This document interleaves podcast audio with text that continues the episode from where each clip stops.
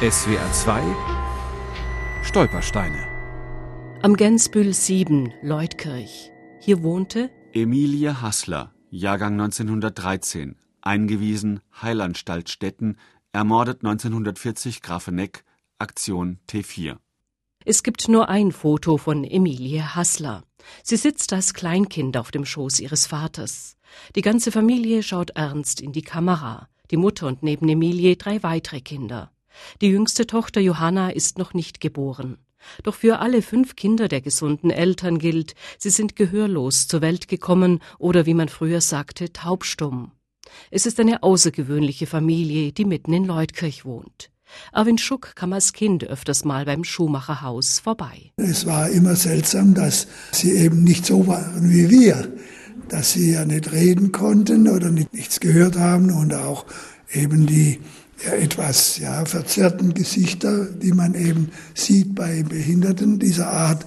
Aber als Kinder hat man da nicht viel daraus gemacht, die waren eben anders. Emilie und Johanna hatten zusätzlich eine geistige Behinderung. Deshalb gaben die Eltern sie schon früh in die evangelische Heil- und Pflegeanstalt Stetten. Vielmehr weiß Gisela Baumann, aus deren Fotoalbum das Bild von Emilie stammt, nicht. Ihr Vater und der Schuhmacher Fritz Hassler waren Cousins. Der inzwischen verstorbene oberschwäbische Künstler Horst Kalpen hingegen hat die Aktion T4 persönlich miterlebt. Die NS-Regierung ließ Menschen mit Behinderung in grauen Bussen abholen und brachte sie in Tötungsanstalten. Einmal kann ich mich erinnern, dass dann drei graue Busse hintereinander vorbei sind. Und ich glaube, die Fenster waren zugestrichert, nur ganz kleine Säschlitze. Und die sind so langsam gefahren und die Leute sind stehen geblieben und dann gefragt, wo bringt man die hin? Und da sagt meine Mutter, in ein anderes, anderes Krankenhaus. Gell? Vielleicht hat sie was geahnt, aber dass sie die gleich umbringen. In solch einem grauen Bus wurde Emilie im Alter von 27 Jahren nach Grafeneck gebracht und dort vergast. Ihr Vater, der Schuhmacher von Leutkirch, erhielt ein behördliches Schreiben.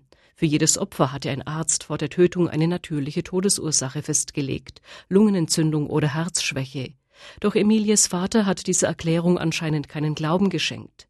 Seine anderen Kinder, Helene und Fritz, die bis dahin in der Taubstummenanstalt Wilhelmsdorf bei Ravensburg lebten, holte er nach Hause, erzählt Gisela Baumann. Und dann hat der Vater von ihnen gesagt, die holen mir jetzt heim. Wer weiß, was schon ist. Und also wir wissen da als Kinder bloß, dass die daheim waren. Aber das hat unser Vater immer erzählt. Der gehörlose Fritz lernte dann beim Vater das Schuhmacherhandwerk. Inzwischen lebt niemand mehr von der Leutkircher Schuhmacherfamilie.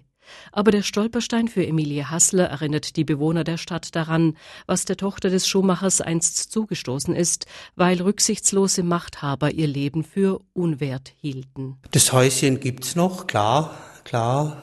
Es berührt einen. Gehört dazu von Leutkirch, ist einfach von Leutkirch. SWR 2 Stolpersteine.